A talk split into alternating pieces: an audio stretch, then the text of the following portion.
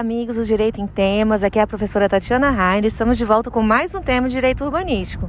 Nesta semana, vamos tratar da questão do direito à vida saudável nas cidades, em tempos de pandemia, e a questão dos transvacinados. Esse assunto foi, na verdade, inspirado em razão da enxurrada de notícias que estamos recebendo desde a última terça-feira, dia 8 de novembro em vários setores da mídia têm divulgado notícias sobre uma quarta onda ou uma nova fase da Covid na Europa, tendo visto o aumento do número de casos nas últimas seis semanas. Coincidentemente, estou aqui na Europa desde o início de outubro e posso relatar para vocês a minha experiência, observar a grande variação da política de combate à Covid em diferentes países. Esse quadro epidemiológico no continente europeu nos parece um alerta para talvez um prematuro relaxamento das medidas sanitárias de combate à pandemia. Em especial, a desobrigatoriedade do uso de máscaras em recintos fechados, com grande fluxo de pessoas e, portanto, com grandes chances de aglomeração e de circulação do vírus. O que nos preocupa é que no Brasil está se iniciando uma tendência de flexibilização do uso de máscaras, como aconteceu em Brasília. Lá, um decreto publicado em 26 de outubro, o governo do Distrito Federal passou a liberar o uso de máscaras em ambientes abertos a partir de 3 de novembro, justificado pela baixa transmissão e a alta vacinação da população local. Mas você deve estar se perguntando, professora, o que isso tem a ver com direito urbanístico? Eu respondo: tudo.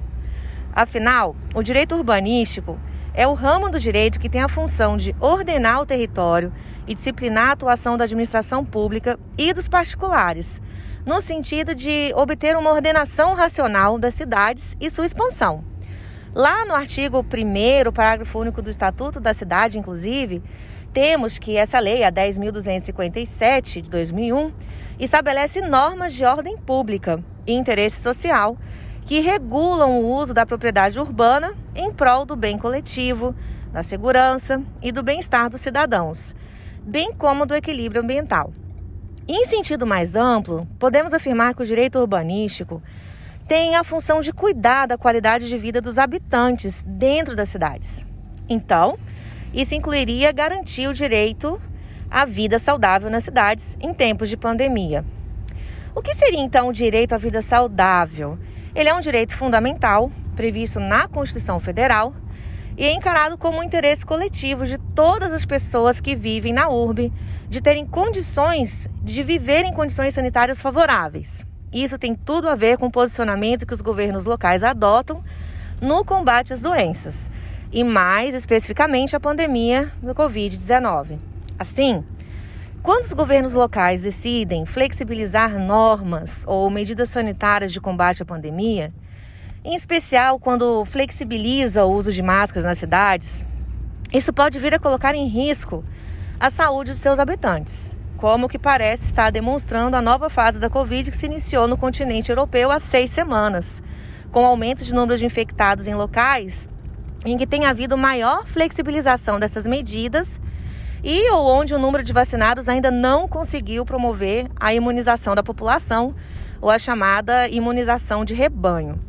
Bom, eu posso dar o meu relato para vocês. Eu vim para a Europa no dia 8 de outubro para fazer a minha pesquisa do doutorado e já passei por várias cidades. E posso contar para vocês o que eu percebi. Uh, em Copenhague, em Malmo e Amsterdã, eu observei uma grande flexibilização de todas as medidas sanitárias como o uso de máscaras não obrigatório em nenhum lugar, nem mesmo em transporte público, em ambientes fechados. Não se exigia também é, apresentação de passe sanitário, que é o comprovante de vacinação das duas doses, para circular nas cidades. Parecia de verdade, vida normal.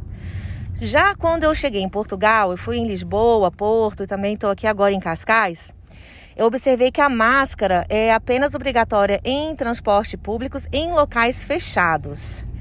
Em Paris foi onde observei a maior rigidez. Lá, se você, se você quisesse entrar num restaurante, por exemplo, tinha que apresentar o chamado passe sanitário, que é a comprovação de você ter tomado as duas doses de vacina. Ou, se você decidiu por não tomar a vacina, Lá eles ainda dão a opção da circulação na cidade por meio da apresentação do PCR negativo, né? Bom, e aí? O que, que está em jogo aqui? É a liberdade das pessoas de não quererem submeter à vacinação versus o direito de todas as outras pessoas de se sentirem seguras. Uh, ou um pouco mais, ou um pouco mais seguras, na verdade, né? Dentro do ambiente urbano e o direito a uma vida saudável nas cidades. Então, quando vemos movimentos como o dos transvacinados, nos causa séria preocupação. Mas quem são esses transvacinados? Eu diria a vocês que são negacionistas, que adotam o seguinte slogan: me sinto vacinado em um corpo não vacinado.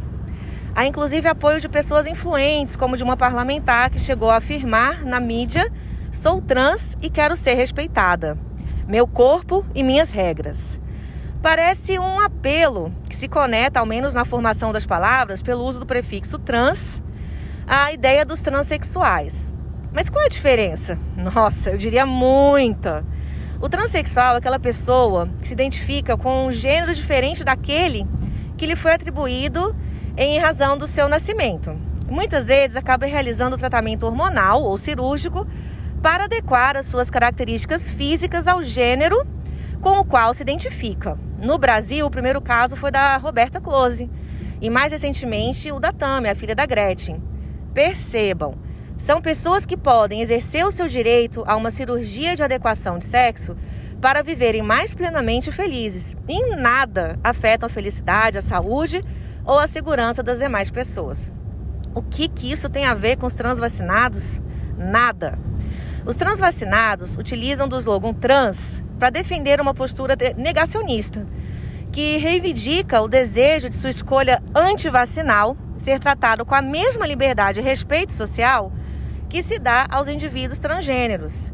Eles alegam se sentirem discriminados por sentirem seus corpos resistentes e protegidos contra a Covid, mesmo não tendo recebido a vacina. Não precisamos estender muito essa discussão para vocês entenderem que essa postura coloca em risco o interesse coletivo a uma vida saudável de todas as outras pessoas que moram na mesma cidade deles. E não só na mesma cidade, né?